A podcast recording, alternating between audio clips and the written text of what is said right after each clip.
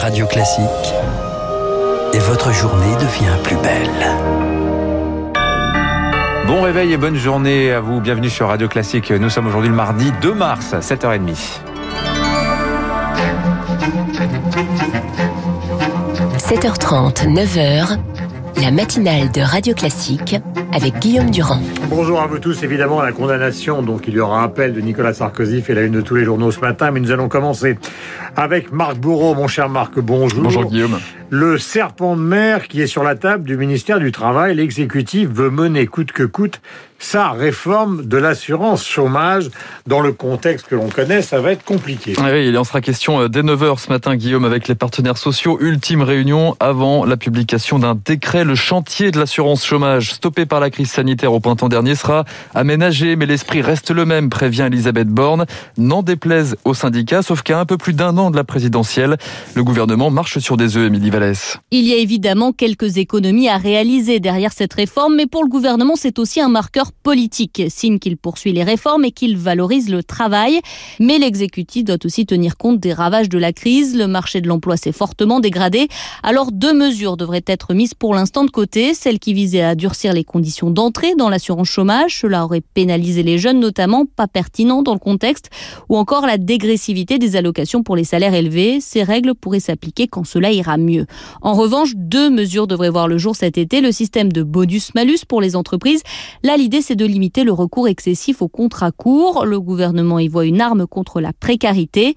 Autre changement à venir, celui du mode de calcul des allocations. C'est assez technique, mais actuellement, dans certains cas, cumuler un emploi à mi-temps avec du chômage permet de toucher plus que si l'on travaille à temps plein. L'exécutif entend corriger cela dans un souci d'équité. Et le nerf de la guerre, ce sera aussi le soutien financier de l'économie. 26 milliards d'euros sur les 100 milliards du plan de relance ont été engagés, annonce Bercy depuis le début de la crise. Pas question d'augmenter pour autant la voilure comme le réclamait le commissaire au plan François Bayrou. Mais malgré les aides, certains secteurs de l'activité économique, Marc Bourreau, continuent d'être fauchés par la crise. Et en tête de ce triste podium, celui de l'aéronautique, des avions cloués au sol, des touristes au compte-gouttes. Résultat, 20 à 30 000 postes menacés d'ici l'an prochain à Paris. CDG Alliance, elle rassemble les acteurs de Paris-Roissy et ses environs. Près d'un tiers des effectifs de la zone aéroportuaire sont désormais sur la sellette. Le reportage sur place de Stéphane Genest. Prochain arrêt, terminal 1. En temps normal, quand on arrive dans le terminal 1, le bruit des valises à roulettes sur le sol s'harmonise avec le brouhaha des passagers. Mais depuis plusieurs mois, l'aérogare est silencieuse.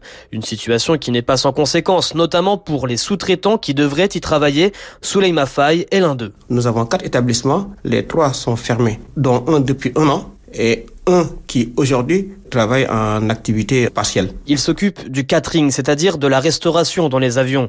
Et faute d'activité, son entreprise a déjà abandonné les intérimaires et les CDD. Maintenant, sans suppression de postes sont prévus sur les 1600 au total. Ils le disent que ce sera limité dans le temps, sauf qu'on ne sait pas que ce que l'avenir nous réserve. Et pour Éric Lamy, secrétaire général de la CGT Roissy, si un emploi est supprimé chez ADP ou Air France, toutes les petites structures sont touchées. C'est 3 à 5 emplois qui risquent d'être supprimés dans la sous-traitance. Derrière, c'est des familles. Comment gérer encore plus de pauvreté dans des départements qui sont pas pourvus en termes d'emploi? Et pour faire face à la situation, salariés et syndicats demandent au pouvoir public d'intervenir. Des livres de comptes dans le rouge aussi chez les commerçants. Ce mardi s'achèvent les traditionnels soldes d'hiver prolongés de deux semaines cette année. Pas de miracle à l'horizon après l'instauration du couvre-feu et la fermeture des centres commerciaux de plus de 20 000 mètres carrés. Le gouvernement, Marc, accélère le tempo vaccinal et ouvre le sérum AstraZeneca aux plus âgés. Oui, jusqu'ici limité aux 50-64 ans à risque, aux soignants sans limite d'âge. Le vaccin britannico-suédois est désormais ouvert aux 65-75 ans atteints de comorbidité.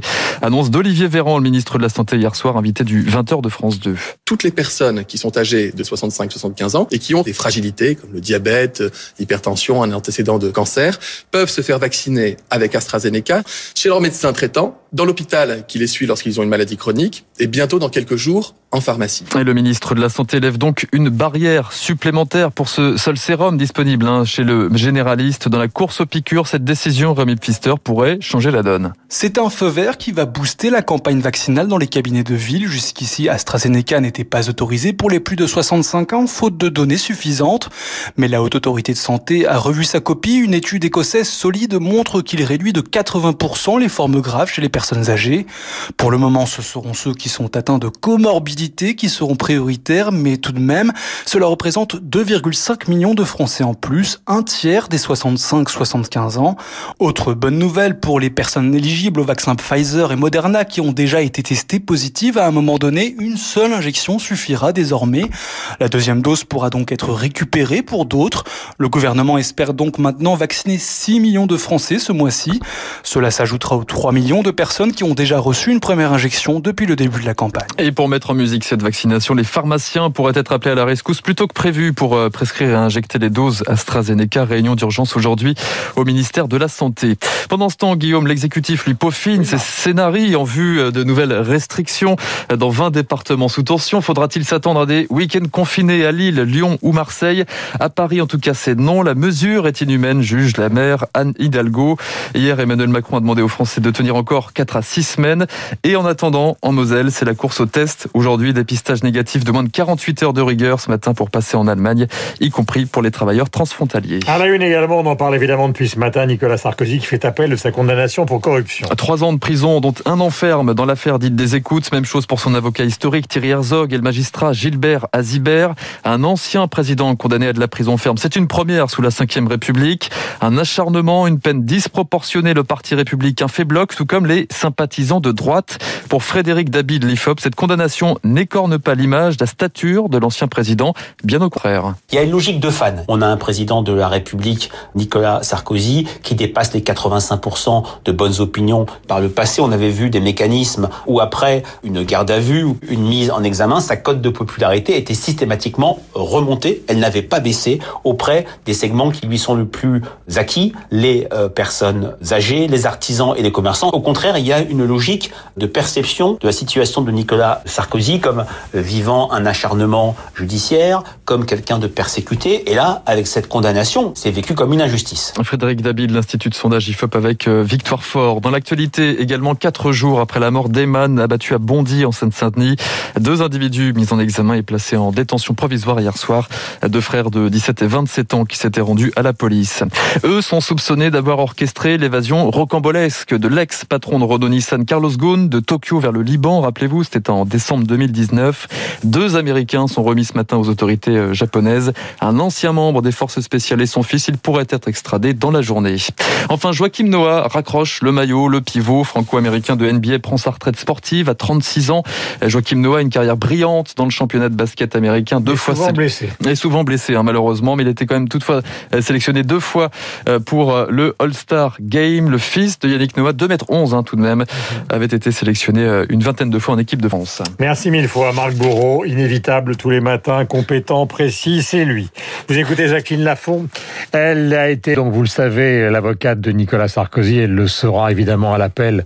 Et dans les semaines qui viennent, voici ce qu'elle disait à la sortie donc euh, du, de la décision qui a été prise par les juges. C'est une affirmation sans preuve et sans même démonstration de la part du tribunal. Ce qui frappe dans cette décision, si vous voulez, c'est que toutes les problématiques qui ont été évoquées publiquement, et c'est en cela que l'audience est importante, on n'a pas rêvé les uns et les autres, on a assisté à la même audience, ont été éludées par cette décision. Totalement éludées. Il n'est répondu à aucune des argumentations, je dirais, ni juridiques, ni sur le plan factuel.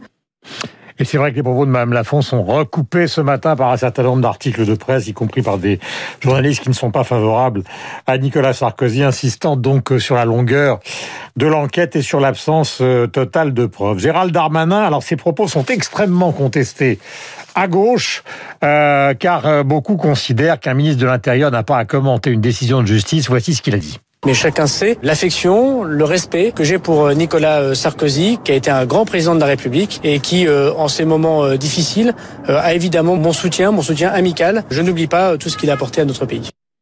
7h39 sur l'antenne de Radio Classique. Les propos donc sont courts, mais les commentaires sont longs sur les propos du ministère de l'Intérieur. Voici les spécialistes Alessi Karklings.